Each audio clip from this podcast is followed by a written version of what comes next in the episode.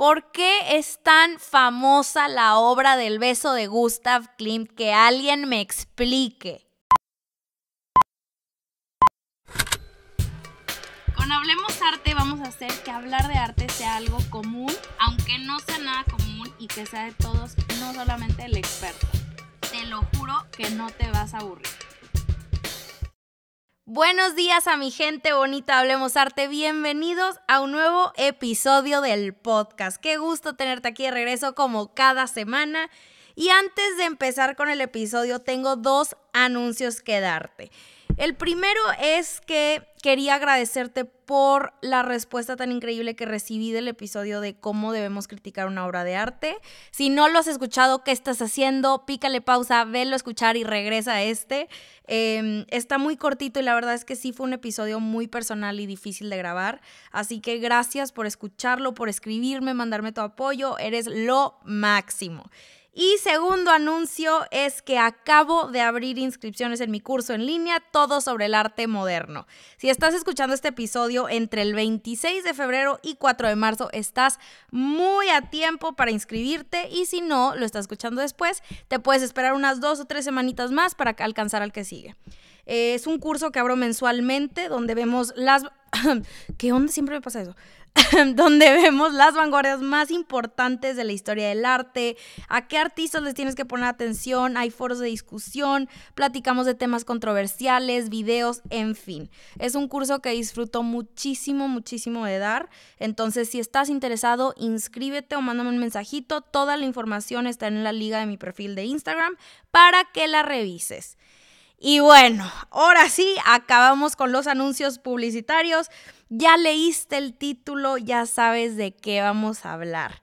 Corre y se va corriendo con la obra de arte más famosa y reconocida del mundo, aparte de la Mona Lisa, por supuesto, El beso de Gustav Klimt, obviamente, señoras y señores. La verdad es que sí me tardé en hablar de esta pintura. Eh, lo quería hablar en Valentine's, después se me pasó la fecha. Total, enos aquí, ¿verdad? Eh, es una pintura que la mayoría de nosotros reconocemos en un instante y sin parpadear. La hemos visto en todos lados, en tiendas, en internet, en museos. Se han hecho mil y un reproducciones de ella. En fin, pero la realidad es que aunque la reconozcamos, no muchos sabemos de qué trata, cuál es su chiste, cuál es la historia, quiénes son estas personas, así que vamos a desmenuzar este show. La obra está enorme para empezar, mide 1.80 metros de alto por 1.80 metros de largo. Y hoy está en Gigante, sí. Eh, hoy está en la Galería Belverde de Viena, donde miles y miles de personas la visitan diariamente para verse cara a cara con el beso más famoso de la historia del arte.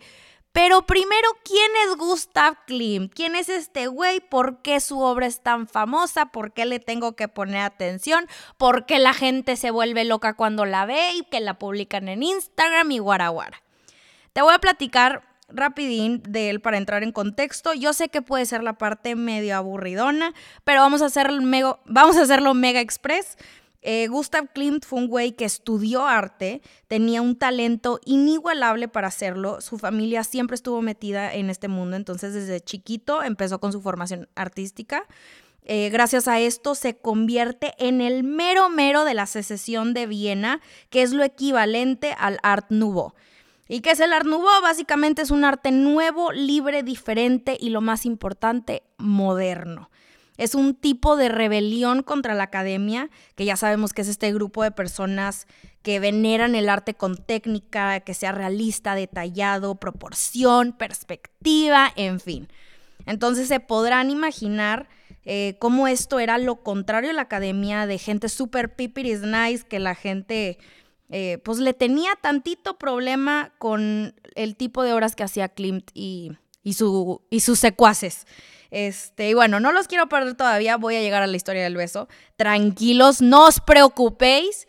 Eh, pero para llegar a ella te tengo que platicar del antes. Vamos a situarnos en 1894, que son 14 años antes de que Klimt hiciera su obra maestra. Eh, en 1894 la Universidad de Viena le encarga a Klimt hacer unos murales donde va a representar o donde querían que representara la filosofía, la medicina y la jurisprudencia. Klimt obviamente emocionadísimo dice, va, le entro. Pero en el momento que lo saca a la luz, los medios y la gente se lo hacen garras. Dicen, ¿qué es este mugrero? ¿Qué es esta falta de respeto? Porque siempre consideraron que la obra de Klimt era pornográfica y excesivamente nudista, sin elegancia. Sus pinturas eran too much, o sea, eran mucho, mucho para ellos, eh, eran muy avanzadas para la época en la que se encontraban y aparte en Austria, háganme el favor, todavía peor, gente más cerrada no había. Entonces, lo que, lo que hacía Klimt con estas obras o lo que pasó con estos murales es que él agarra formas clásicas, eh, alegorías, simbolismos que vemos en las obras más importantes de antes y les daba un twist medio curiosón, eh, muy sexual entre comillas, si lo podemos llamar así, con elementos provocativos que nada más no hacía clic con gente de dinero y corbata, ¿no? Entonces, esto es importante que lo recordemos cuando hablemos del beso, porque esto era lo que la gente pensaba de Clint. Sabían que el cuate le sabía el arte, que no era un cualquiera, pero qué onda, o sea, ¿por qué estás haciendo estas faltas de respeto? ¿Por qué tanta mujer desnuda, hombre? ¿Cuál es la necesidad? Y es que sí tenían razón, el tema central que rodea la obra de Klim son las mujeres y en su mayoría mujeres desnudas. Em, es, es, el, común denominador eh, que vamos a encontrar durante su carrera, son su mayor fuente de inspiración, pinta desde las más top, top reconocidas de Viena hasta las prostitutas, mujeres que no eran consideradas bien, entre comillas, y a él le valían, ¿no? Entonces por eso causó tanto shock con los murales de la universidad. Y Roberta, ¿dónde están estos murales que yo los quiero ver tan pornográficos? A ver, enséñamelos. Pues te platicaré que estos se destruyeron durante la Segunda Guerra Mundial. Adiós, farewell, olvídense y sobres goodbye no existen. Solamente tenemos eh, algunas fotografías de muy mala calidad, pero bueno, las pueden buscar y las encuentran. Eh, entonces, bueno, Después de que despedazan estos murales, Klim decide echarse un YOLO, vida solo hay una, vámonos de viaje y se va a explorar las bellas ciudades de Italia. Em, este viaje es importantísimo eh, en la vida de Klimt porque visita la Basílica de San Marco en Venecia y se enamora perdidamente de ella. La basílica es la fuente número uno de inspiración y a partir de ahí el arte de Klimt hace un, Em, un cambio drástico. Eh, ahorita les voy a dejar de tarea que busquen en Google la basílica si no la han visto antes para que vean lo clarísimo, lo evidente que es la inspiración de Klimt para su siguiente obra maestra. Ahí es cuando oficialmente les digo, es cuando su etapa dorada comienza y empieza a ser el tipo de pintura que ya todos le conocemos a Klimt. El beso. Ahora sí, hemos llegado, la historia que estabas esperando, arreabato, o así se dice en italiano, arreabato, hemos arreabato. Bueno, Klim se inspira tremendamente en la basílica, en el arte del imperio bizantino, donde el dorado es el elemento principal de todo lo que hace, es la llave a nuestro corazón básicamente. Y adivinen cómo reaccionó la raza cuando enseña la pintura que todos tanto amamos y adoramos. Pues no, que es este porno, quítenmelo por favor, qué horror. ¿Se imaginan esto? no, hombre, no sabía ni lo que les esperaba con el arte de ahorita. Si vieran la colección Kama Sutra que tiene el Jeff Koons, no viven para contarlo.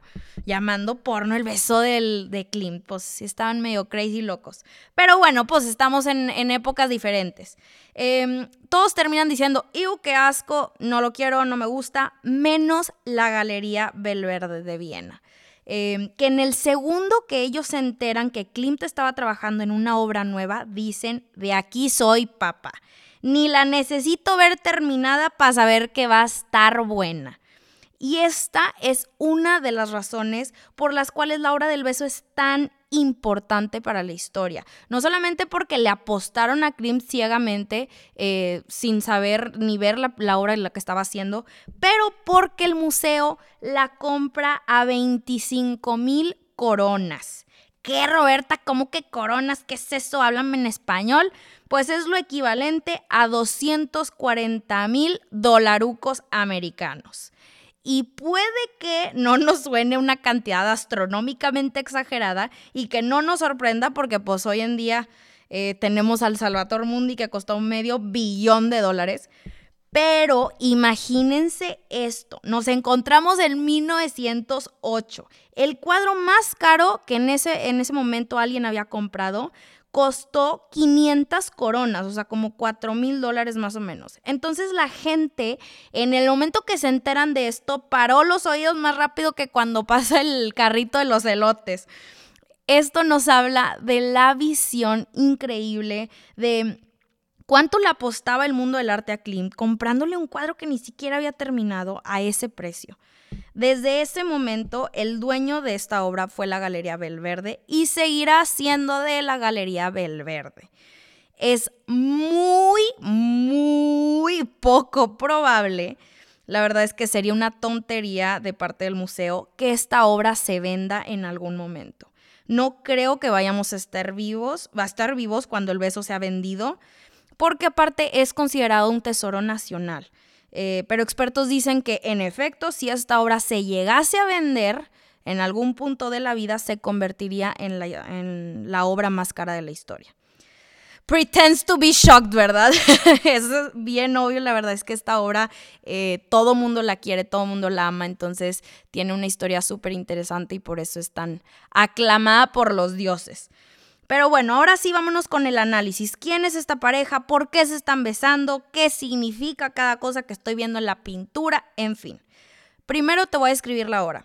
Em, que entre las capas y las capas de tela que vemos en, en los personajes y tanta decoración que hay en el cuadro, sucede el beso, donde el hombre pierde la cabeza literal y simbólicamente por la mujer las manos de la mujer nos hacen pensar que tal vez se está quitando y se está resistiendo al beso. Podemos ver un poco de tensión. Pero volteas a ver la cara y esta se la delata por completo. Se deja llevar con los ojos cerrados y cede al abrazo completamente. Ambos están representados como energías opuestas y esto lo vemos bien claro en la ropa de la pareja, porque el hombre está vestido de blanco y negro, tiene formas racionales, rectangulares, eh, y la mujer equilibra la pintura vestida de como la madre naturaleza, eh, círculos, figuras un poco menos rígidas eh, y menos rectas. Y el fondo del cuadro es también algo clave porque nos da una sensación de atemporalidad esto es porque es un fondo dorado, dorado, no nos, da no nos da ni una pista sobre dónde está la pareja. Solamente nos da la sensación de que los amantes están flotando en un espacio que no tenemos claro dónde es. Y ahora, ¿quiénes son estas personas de la pintura? Poses un misterio eterno. Nadie lo sabe con certeza. Y esto es porque Klimt no le encantaba dar explicaciones de su obra, de lo que hacía. Eh, él decía que la pintura tenía que hablar por sí sola. Y vaya que sí, pero pues una ayudadita no hubiera estado nada mal. Em, el chiste aquí es que hay muchas teorías, como con todas las obras que nadie sabe qué significan, la gente se le empieza a fumar y dice, ay, ¿sabes qué? Puede ser esto, puede ser aquello. Em, hay unas muy atinadas, otras no tanto. Aquí te voy a decir dos que son las que a mí más me suenan a la realidad y las que están como un poco más comprobadas, entre comillas, ¿verdad? La primera es que puede estar, podemos estar viendo un autorretrato de Gustav Klimt y Emil Floch. Se escribe Floje, entonces yo no sé. Pero bueno, ella, Emil, era una de sus múltiples amantes, pero con la que más duró y con quien tuvo 14 hijos. Hoy nomás ese cumbión. Ella fue el verdadero amor de su vida eh, y por eso cree la gente que es la teoría más acertada que se puede encontrar, aunque expertos debaten que esto puede no ser verdad porque Gustav jamás le gustaba hacer autorretratos, ¿no? No le gustaba para nada, entonces pues puede que sea verdad o puede que sea solamente un chisme, pero esa es la primera teoría. Y la segunda, que es la que más me gusta a mí y la que yo quiero creer que es la verdadera interpretación, es que Klimt, siendo el genio simbolista que era, esconde detrás de esta pareja una reinterpretación del mito griego de Apolo y Dafne. Y si no te sabes el mito y piensas que está aburrido porque, ay, mitología griega, qué flojera, been there, 100%, a mí también me da flojera, pero te lo platico rapidísimo. Es una historia que habla de un amor no correspondido. Básicamente mi vida amorosa en un mito, pero bueno, aquí vamos. Em, se trata de un hombre llamado Apolo que fue maldecido por Eros, dios del amor o mejor conocido como Cupido. Em, y lo castiga, castiga a Apolo porque él se burla porque Cupido usaba arco y flecha, ¿no? Como castigo, Cupido le lanza una flecha a Apolo para enamorarse perdidamente de una ninfa llamada Dafne. Y a Dafne le lanza una flecha para que sintiera un asco y un repudio, o sea, terrible hacia Apolo. Entonces, este cuate pasa muchísimo tiempo insistiéndole a Dafne para que se enamorara de él, por favor, pélame. Y Dafne, pues obviamente como estaba engatusada con la flecha de Cupido de sentir asco, desesperada le pide ayuda a su papá, que era el dios de Río Peneo, y le dice, papá, quítame este güey de encima ya por favor con tus superpoderes. Y el papá le dice, con gusto la convierte en un árbol de laurel para alejarse de Apolo como única escapatoria de todas las presiones y los constantes deseos sexuales que tenía este güey hacia ella. Em, y ese es el mito, básicamente. O sea, la historia termina en que Daphne se convierte en un árbol, Apolo se muere por ella y está muy triste porque, pues, adiós la mujer de su vida. Y este mito se ve reflejado clarísimo en la obra de Klimt que somos testigos del momento exacto cuando Apolo ve a Dafne, justo cuando ella comienza a convertirse en el árbol de laurel. Y si bien nos fijamos en la imagen de la mujer del beso, vemos cómo poco a poco esta mujer empieza a ser enredada por las flores de la naturaleza en la parte de abajo. Entonces, ¿qué tal con esta historia? ¿Ustedes qué piensan? ¿Qué les suena más como a la realidad? ¿Que Gustav se inspira en un mito griego siendo como súper simbolista, em, darle un nuevo significado al beso o que realmente el beso es una historia de amor entre él y su querida amada? Eh, platíquenmelo en el nuevo post que ya va a estar ahí en mi Instagram. Yo creo que con esta obra lo único que tenemos que hacer, aparte de, digo, fumártela y hacer tu propia interpretación de, que, de quién crees que es esta pareja, em, el chiste es ver esta obra maestra con ojos de asombro ante el talento de un gran artista. Lo más bonito para mí de esta pintura es que hay mucho misterio detrás de ella y que estamos lejos de descubrirla. Entonces, si a ti no te gusta tanto como a mí, ya sabes, aquí nunca trato de forzar a nadie que le guste algo, eh, es más que válido. Qué increíble es que el arte no tiene reglas, no tiene opiniones correctas ni incorrectas, pero nos abre em, las puertas a conversaciones que no hemos tenido que estamos por tener. Aunque la obra del beso sea famosísima y súper reconocida y que la gente se muere por ella, a ti no te tiene que gustar si pues de plano dices, no, no es para mí. Em, pero bueno. Muchísimas gracias por haber llegado hasta aquí, mi team secreto que tanto amo y adoro. Em, díganme si alguien ya la vio en persona. Yo muero, muero, muero por hacer ese viaje. Yo nada más tuve la oportunidad de ir a Nueva York y ahí tienen una réplica del mismo tamaño y todo. Pero pues no he visto el original y ya lo quiero hacer. Entonces, bueno, platícame qué se siente ver esta magnitud de obra en persona. Te mando un abrazo muy, muy fuerte hasta donde quiera que estés. Y ya sabes que, como siempre, hablemos arte la próxima semana.